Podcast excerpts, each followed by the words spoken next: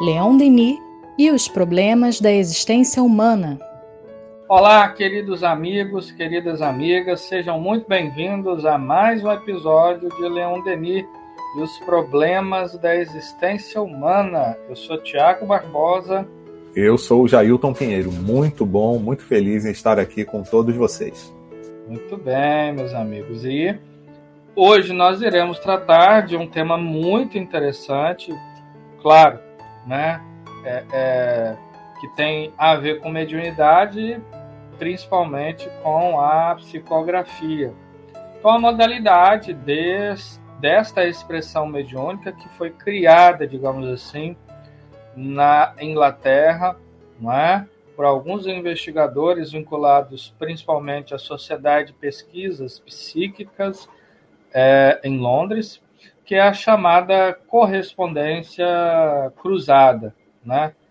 E é bem interessante em função é, da quantidade de, digamos assim, provas de identidade que ela fornece por diferentes médiums, né? Então vamos acompanhar aqui o texto de Denis, onde ele diz assim: Sob o nome de cross correspondence, os experimentadores ingleses imaginaram, mediante a escrita mediúnica, um novo processo de comunicação que seria de natureza a estabelecer, do modo mais positivo, a identidade dos manifestantes. São esses termos que o Sir Oliver Lodge, reitor da Universidade de Birmingham, é, relata essas experiências em seu discurso de 30 de janeiro de 1908 na Society for Psychical Research, ou seja, a, a, Sociedade de Pesquisas Psíquicas, né? essa no caso de Londres, na seção de Londres. E aí ele diz assim: compreenderam tão bem como nós, os ostensivos comunicantes, a necessidade das provas de identidade e empregaram todos os esforços para satisfazer essa exigência racional.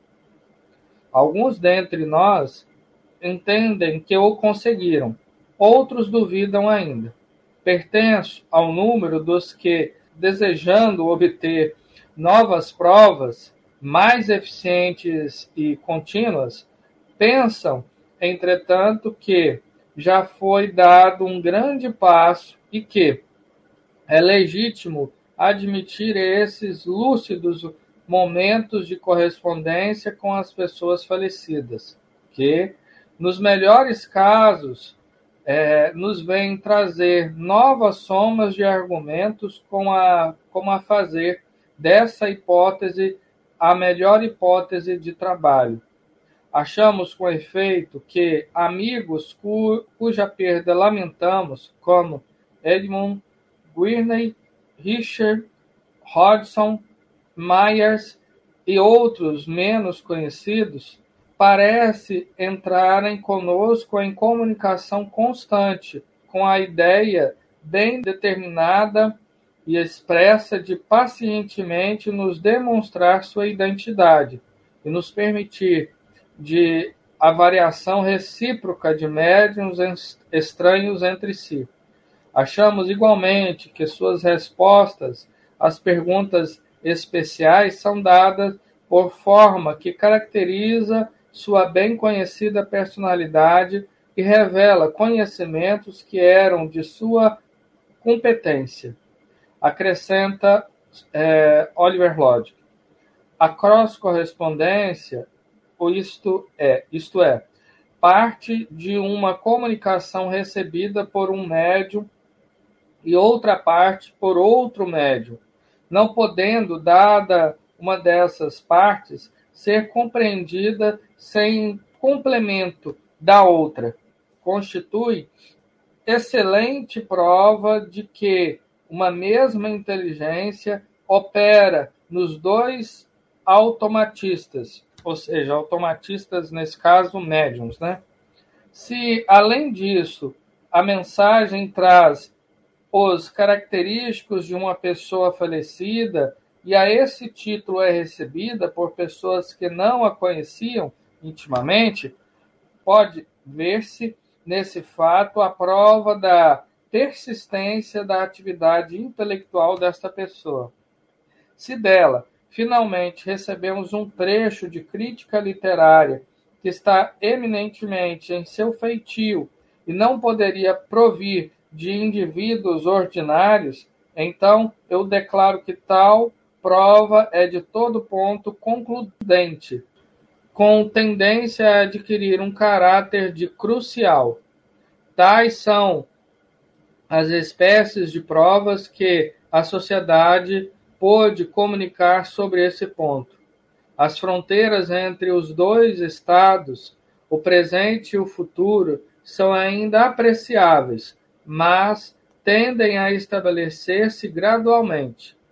Tal como em meio de estrépito das águas e dos vários ruídos durante a perfuração de um túnel, percebemos de quando em quando o rumor dos escavadores que do outro lado se encaminham para nós. Assim ouvimos, a intervalos, a percussão de nossos camaradas que passaram para o além. Bom, olha é só que, que coisa interessante o relato do Oliver Lodge, né? Que é um dos grandes, digamos, cientistas é, do passado, ali, digamos, no final, né? Início, final do século XIX, início do XX, é, ele que foi não só reitor de uma universidade muito famosa na Inglaterra, a Universidade de Birmingham, né? mas também, além disso, um grande físico, né? É, astrofísico também, enfim. É, e eles desenvolveram um método muito interessante. Que método é esse? O método das correspondências cruzadas. E aí, o próprio Denis, mas também o, o Oliver Lord vai descrever o porquê disso. Muitos, muito embora através de um único médium apresentasse muitas provas de identidade, para muitos investigadores extremamente céticos, eles é, ainda duvidavam né, desse processo. Duvidavam ao ponto de, muito embora provas robustas, é, né, queriam mais, queriam mais. Que, de certa forma, não é de todo descabido, né? dentro de uma perspectiva racional e até mesmo científica. Né? E com isso, então, eles inventaram, criaram uma, um método, né? uma fórmula, digamos assim, para que garantisse o controle. Controle, quando nós falamos de, digamos, de um método científico, é aquilo que garante que uma determinada investigação de um fenômeno da natureza ele ocorra sobre determinadas condições favoráveis à sua credibilidade, ou seja, que aquele fenômeno de, de fato ocorreu né, dentro de uma margem grande de segurança, enfim. Então, o que aconteceu aqui foi que eles organizaram, estruturaram uma forma de comunicação tanto quanto mais consistente. Ou seja, uma comunicação ela seria dada em parte a um médium e em parte para outro, né? Parte desse método já está inserido no método kardeciano, porque Allan Kardec já havia estabelecido o controle universal do ensino dos espíritos, onde ele postulava que os médiums que captariam essas mensagens, eles não se conheciam. E da mesma forma, esses médiums não se conheciam, né? não tinham conhecimento das é, é, dos espíritos também, não tinham assim, uma proximidade né, desses espíritos, de maneiras que muitos dos cientistas que haviam falecido, é, vinculados ali à sociedade de estudos psíquicos, né? como o Hodgson, o Myers, eles é, começaram a se comunicar através de médiums que não se conheciam desta forma, ou seja, vamos supor, na, na, na prime, o primeiro parágrafo para um médium A ou, melhor dizendo, os parágrafos de números ímpares para o médium A, os parágrafos de números pares para o médium B. Até que o conjunto, eh, se, se ao final, reunindo né, o, o, o conteúdo de ambas as mensagens, aí sim é, tinha uma lógica essa mensagem, porque afinal de contas, né, não havia uma continuidade do pensamento através de um único médium. E desta forma conseguiu se estabelecer um método bastante interessante, com, né, difícil, digamos assim, de se questionar. É, é, então foi mais ou menos essa a proposta ali de, é, desses pesquisadores, né? Enfim. Achei interessante porque Denis relata que esse método deixou animado né, muitos pesquisadores, porque já chegava à conclusão de que, olha, já está aí, prova de identidade com esse método é perfeito. E Leon Denis usa da prudência, né? Ainda temos que experimentar mais, ainda temos que estudar mais, mesmo eu também achando que é um, um bom método, né? É, aí você vê a prudência do nosso querido Denis. E é um método interessante, e eu me lembrei aqui, né, que mesmo sendo de, de uma forma diferente, a gente tem é, obras é, mediúnicas onde você tem capítulos que são recebidos por um médio, outros capítulos recebidos por outro, como no caso né, do nosso querido Chico e do Valdo Vieira, em algumas obras, que apesar deles se conhecerem, enfim, mas ah, o nível cultural, né, o conhecimento intelectual, né, o tipo de vida de cada um era bem diferente, e você vê depois um resultado com uma linha de raciocínio única né, na, naquela obra, naquele livro. Então você tem que dizer, nossa, não, não pode, né? Como é que é isso? Como é que isso acontece? Né? É, e aí você vê, Bom, se tem toda essa linha única de raciocínio, é porque esse pensamento intelectual sendo colocado aqui na obra provém de um espírito só, né? que traz uma continuidade, que traz, enfim, informações que você vê. Não, só pode vir do mesmo espírito, não tem jeito. Ou da mesma inteligência, né? A gente não considerando ainda que seja espírito ou não, né? Então, é, é muito interessante mesmo, porque é, é, algo de se admirar. Não é verdade? É algo de se admirar. Mesmo que o conteúdo não seja tão nobre, né? Que, evidentemente, não é o caso da, das obras de André Luiz, que são conteúdos riquíssimos, né?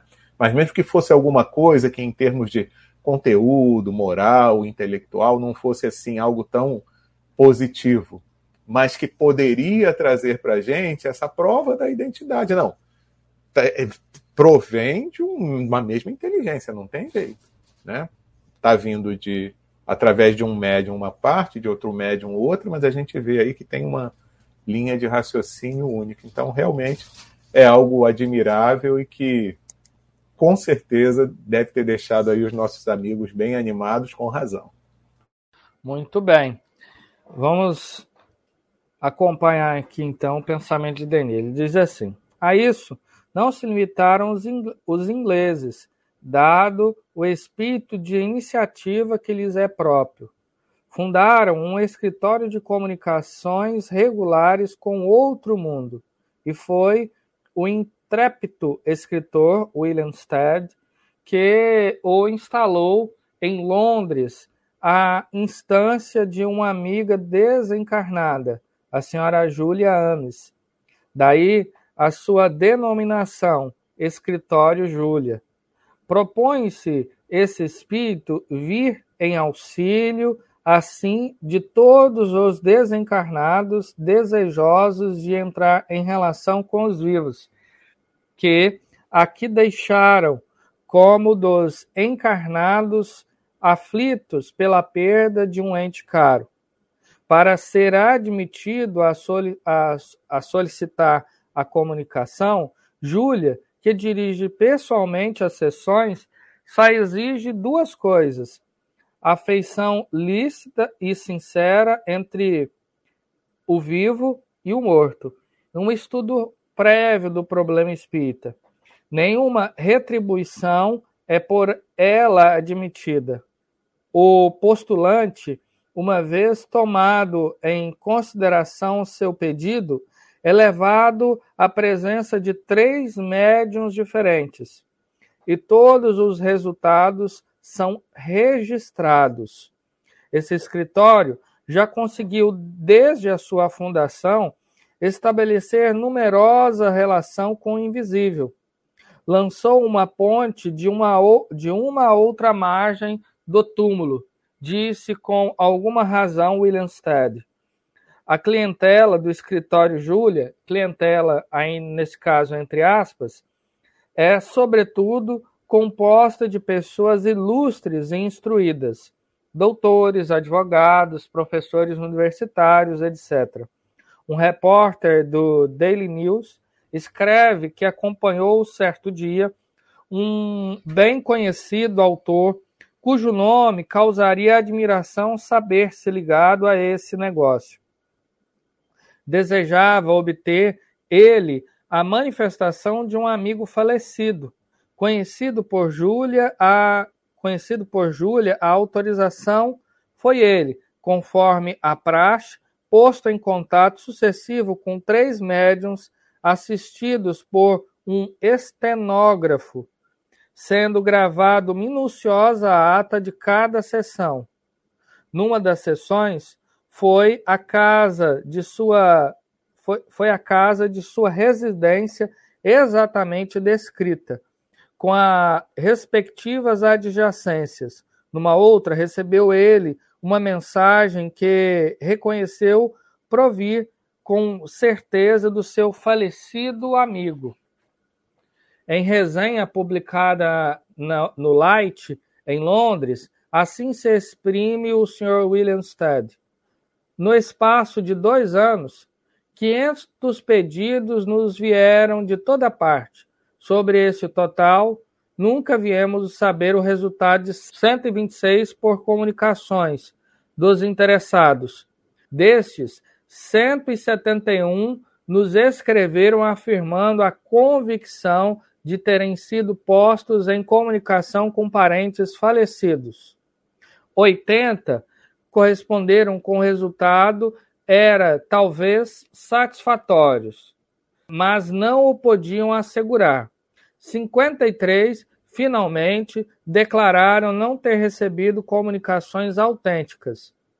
Os êxitos foram mais numerosos do que seria lícito esperar, e de molde a excluir a hipótese de poder ser invocada a telepatia para explicar as mensagens obtidas.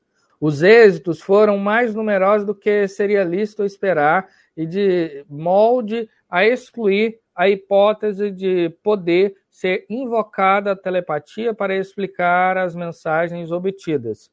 Os postulantes declararam que, quando fixavam a atenção no assunto, nunca era esse explanado e as provas obtidas não eram as que as perguntas reclamavam. A telepatia, portanto, não pode ser explicada em tais fatos. Bom, é, esse é um, um, talvez um dos casos assim mais conhecidos de escrita de comunicações cruzadas, né, através da psicografia, porque vejam vocês, que é o caso do William Stead, né, que era um jornalista e escritor britânico que inclusive veio a falecer no, no acidente do Titanic, né? é, era um jornalista investigativo, inclusive foi um dos pais do jornalismo investigativo, né? Enfim. E com isso ele acabou fundando, digamos assim, né, o chamado Escritório Júlia, que era um espírito é, é, de uma condição que nós podemos dizer assim mediana, né? não era um espírito assim muito elevado, mas um bom espírito, um espírito interessado em ajudar, que, em consórcio com William Stead, é, é, organizou e estruturou um trabalho. Primeiro, ela dirigia esse trabalho, né, é, ela que era, digamos assim, o guia espiritual desse trabalho, Júlia, é, não se admitia qualquer tipo de, de remuneração, né?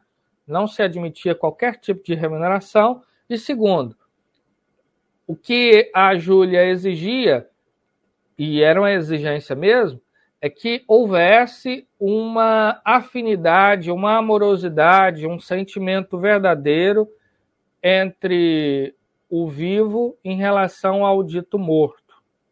Não é? E por que disso? Porque naturalmente isso facilitaria o processo de comunicação.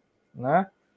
É, é, então, era isso que era, digamos, que era pedido. Não é?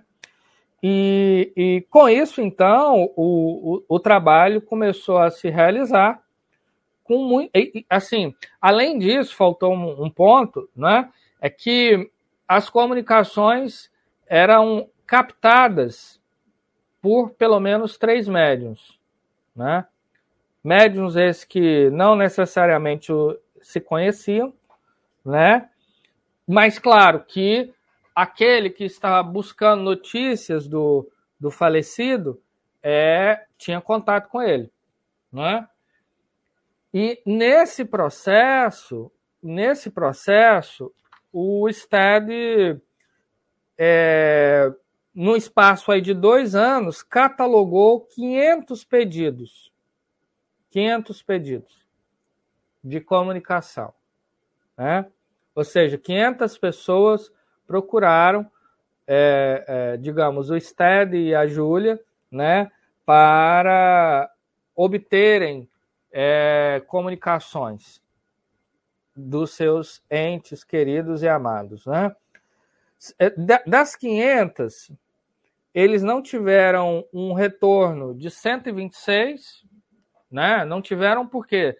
Não porque não receberam as comunicações, é, mas porque muitas das vezes a, a, pessoa que veio pedir não deu resultado, né? Se, enfim, a comunicação foi favorável ou não. É, desse, dessa quantidade, 171 foram assim, é, as pessoas disseram que nossa, as comunicações bateram exatamente, né? com bateram o quê? As provas de identidade, né? Os falecidos passaram, deram provas muito robustas da sua identidade. Segundo, um número aí de 80 comunicações, através de pelo menos três médiums, eles tiveram um resultado satisfatório, ou seja, não, não é como a 171 que nossa, né, foi uma quantidade enorme de pessoas que de fato disseram: não, realmente eu não tenho nenhuma dúvida de que é o meu amigo, o meu, enfim, marido, minha esposa, né, que se comunicou. Mas que tinham, assim, é, que foi alguma coisa interessante, mas que talvez uma coisa ou outra ali não foi possível confirmar a identidade né, dessas pessoas. E apenas 53 né, é, disseram que declararam não ter recebido notícias, de, é, é, a, as comunicações, melhor dizendo, não eram do, dos falecidos, né? Ou seja, é um número muito alto, é um número muito alto de assertividade, né? Disso tudo, nós podemos empreender aqui algumas reflexões. Quais reflexões? Primeiro, que o, o, o trabalho era muito sério, né? o trabalho é empreendido pelo William Stead né? e pela Júlia, Julia Ames, né? que esse espírito é, que era amiga do William Stead, né? enfim, que desencarnou, mas um espírito muito, é, como nós dissemos, um bom espírito, né? É, é, o trabalho era sério, por isso, claro, que tinham bons resultados. Era sério, primeiro que havia um método, né? O que Kardec mesmo ele, ele diz da importância disso, né? O interesse era genuíno e não se esperava os médiums, né? Ninguém ali esperava nenhum tipo de remuneração, né? Claro que houveram críticas, né? Muitos disseram que era telepatia, mas o que não corresponde com a verdade, porque muitas das vezes os postulantes, eles mesmos declaravam que eles haviam perguntado uma coisa e para eles a resposta seria uma e foi completamente diferente, né? Porque no processo de telepatia implica dizer que aquele que estava buscando ali, né, é, informações do falecido, na sua mente ele já tem determinadas questões que ele pode transmitir ao médium, mas não é o caso, porque afinal de contas ele nem imaginava muitas das vezes aquilo que o médium captou no momento da, da, da, da reunião, né? Enfim, então é alguma coisa bem interessante, principalmente no sentido dos resultados, né? Tudo foi muito bem organizado, estruturado, né? Enfim. É de se louvar, né, Tiago? É, esse trabalho todo de pesquisa, de levantamento de dados. E aí eu fiquei pensando quanta coisa que, que já que existe ainda nos dias de hoje relacionados a esses tipos de comunicação, mas que simplesmente a gente não sabe porque não foi catalogado, não foi colocado em nenhum livro e simplesmente as coisas acontecem e a gente não sabe. Aí eu me lembrei do caso de um amigo meu, foi um colega meu de trabalho, que ele não é espírita mas ele disse que ele sempre achava interessante essa questão de é, receituário mediúnico, porque ele às vezes entrava num determinado centro espírita só para deixar um pedido de receita mediúnica para o pai. Ele disse que teve uma época que o pai andou muito, o pai já é desencarnado, mas na ocasião, assim, bastante enfermo. Então ele deixava, ou era naquele centro espírita, no centro da cidade, ou era numa outra instituição na zona norte aqui do Rio de Janeiro, que ele morava aqui no Rio de Janeiro também. E diz que teve uma vez que ele ficava exatamente com esse pensamento: será que é telepatia? Porque ele diz que em um dos centros espíritas você não precisava nada de, de, de dizer qual era o problema, você só deixava lá o nome da pessoa. Acho que era o nome da pessoa só. Já no outro, não, você deixava o pedido completo, o que, que a pessoa tinha é, e, e outros detalhes que você deixava de informações sobre a pessoa. Aí ele disse que ele ficava pensando assim, naquele que não pedia nada. Será que é telepatia? Porque eu, quando vou deixar lá o pedido, eu estou pensando na doença que o meu pai tem. Será que eles recebem essa projeção? Aí ele disse que teve uma vez que ele falou: não, não pode ser isso, porque teve uma situação em que o pai estava lá com uma determinada enfermidade, aí ele chegou nesse centro espírita que não pedia nenhuma informação adicional, só o nome, e deixou lá. Quando ele pegou o resultado, veio um remédio que não tinha nada a ver com a doença pela qual o pai estava passando. Aí ele ficou meio desconfiado, falou: Ué, que coisa, meu pai não tem nada que tenha a ver com esse medicamento. Aí falou, vou lá no outro centro espírita então. E no outro centro espírita ele tinha que deixar qual era a enfermidade e tudo mais, né, os sintomas. Veio exatamente o mesmo remédio. Veio o mesmo remédio. E no final ainda veio escrito assim: não se assuste, porque essa, esse remédio é para uma enfermidade que os médicos ainda não detectaram no seu pai. Então é por isso que ela está sendo receitada. Né? E que ele ficou assim impressionado com a situação e realmente depois de um tempo veio a ser é, informado pelos médicos que o pai estava com essa outra enfermidade. Então olha só que interessante, né? É muito interessante esse tipo de coisa e estou eu aqui falando sobre esse caso, mas que não está relatado em nenhum livro, não foi, não se passou por nenhuma pesquisa. Como seria interessante se todas essas informações, né? a gente pudesse ter catalogadas e todas organizadas para a gente saber dessas coisas que acontecem e que às vezes a gente não tem nenhuma informação e nenhum relato. Sem dúvida, né, Jajá? É, são casos assim que se acumulam, digamos, muitas das vezes nas nossas casas espíritas e serve assim para o nosso estudo, para a nossa reflexão, né? E é tudo muito interessante. Nossa, é, é interessante mesmo nesse caso, né? Interessante mesmo. Bom, meus amigos, estamos chegando aí ao final de mais um episódio.